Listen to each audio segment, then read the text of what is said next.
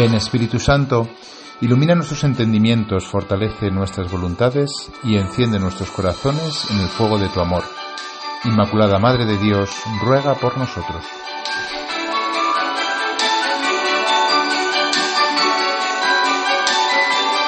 Queridos hermanos, nos encontramos todavía viviendo la Navidad, viviendo la octava de Navidad, es decir, estos ocho días en los cuales la Iglesia sigue celebrando el nacimiento del Señor, desde el 25 de diciembre hasta el día 1 de enero en que celebraremos a Santa María, Madre de Dios, la Iglesia se goza en estos ocho días por el nacimiento de nuestro Salvador.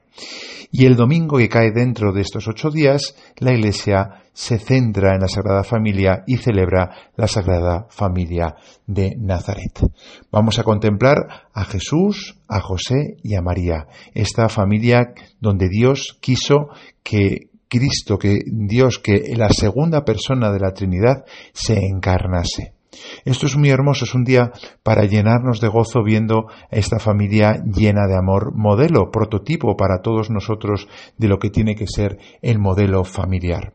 Porque hermanos, todos venimos de un padre y de una madre, de una unidad familiar más o menos dañada, podríamos decir, pero todos tenemos ese origen familiar. Todos estamos también llamados a formar una familia, a entregarnos normalmente en la vocación matrimonial, esponsal, pero también la vocación virginal o incluso la vocación de, la soltería cuando se vive como una entrega, también de alguna manera es una, crear familia. De hecho, el Padre Morales, el que eh, de alguna manera inspira nuestra espiritualidad, nos hablaba mucho de hacer familia allí donde estemos. Por tanto, la Sagrada Familia de Nazaret en este día es el modelo que tenemos que contemplar José, María y José para gozarnos en lo que Dios quiso para todos nosotros.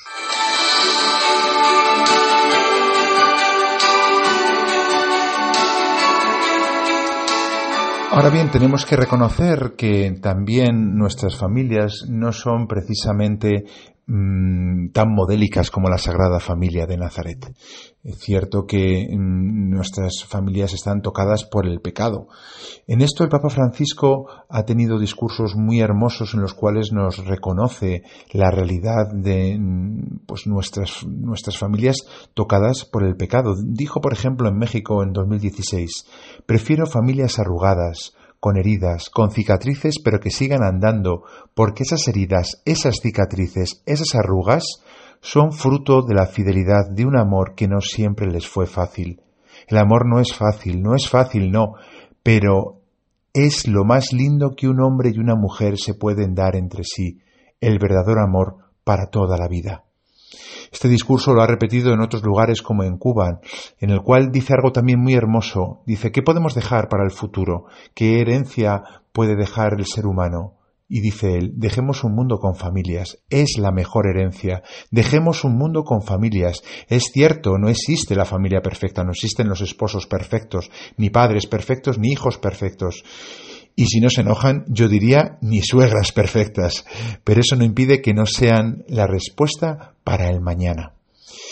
Hoy en día tenemos, y sobre todo las jóvenes generaciones tienen el peligro de ante la dificultad del amor, ante los fracasos matrimoniales que vemos y que a veces incluso experimentamos en nuestras propias familias de origen, decir que no es posible el amor, que a veces es mejor cada uno por su lado que a veces, pues yo que sé, el gritarnos en casa o el haber tenido discusiones. Lo cierto es que no es verdad. De alguna manera hay una mentira que se nos ha Mm, nos ha metido el diablo, nos ha engañado, eh, donde está la comodidad, donde eh, hay un miedo a amar, donde hay un, un narcisismo y una obsesión por, por el lujo y el confort que el Papa denuncia. Por eso insiste él, prefiere una familia herida que intenta todos los días conjugar el amor a una familia y sociedad enferma por el encierro o a la comodidad del miedo a amar. Tenemos que superar, por tanto, el miedo que hoy en día nos puede dar eh, el saber que la familia es imperfecta y que está tocada por el pecado. Tenemos que contar con la ayuda de Dios por medio de los sacramentos, de su palabra, de la oración, de las gracias que recibimos cuando invocamos. Contamos también precisamente con la palabra de Dios de hoy que nos da indicaciones muy concretitas, muy sencillas, pero que nos ayudan al día a día Dice, por ejemplo, San Pablo a los colosenses, sobrellevaos mutuamente, perdonaos, qué importante es el perdón, em, el amor como ceñidor de la unidad consumada, la paz, la acción de gracias, cantando a Dios, dando gracias de corazón. Y luego unas indicaciones muy sencillas, incluso nos pueden parecer trasnochadas, pero ¿Cuánto cambiarían las familias si las viviésemos? Dice, mujeres, vivid bajo la autoridad de vuestros maridos. Pero maridos, amad a vuestras mujeres y no seáis ásperos con ellas. Hijos, obedeced a vuestros padres en todo. Padres, no desesperéis a vuestros hijos. Queridos hermanos, no nos desanimemos por el día a día de nuestra realidad pecadora familiar. Confiemos en que la fuerza de Dios, el amor de Dios, puede ir poco a poco calando nuestras familias y aunque estén arrugadas, tocadas por el pecado y heridas, Dios puede hacer de nuestras familias signo de bendición, cada día más parecidas a la Sagrada Familia de Nazaret. Queridos hermanos, que en este día nos entusiasmemos con el amor que Dios nos quiere dar por medio y a través de la familia.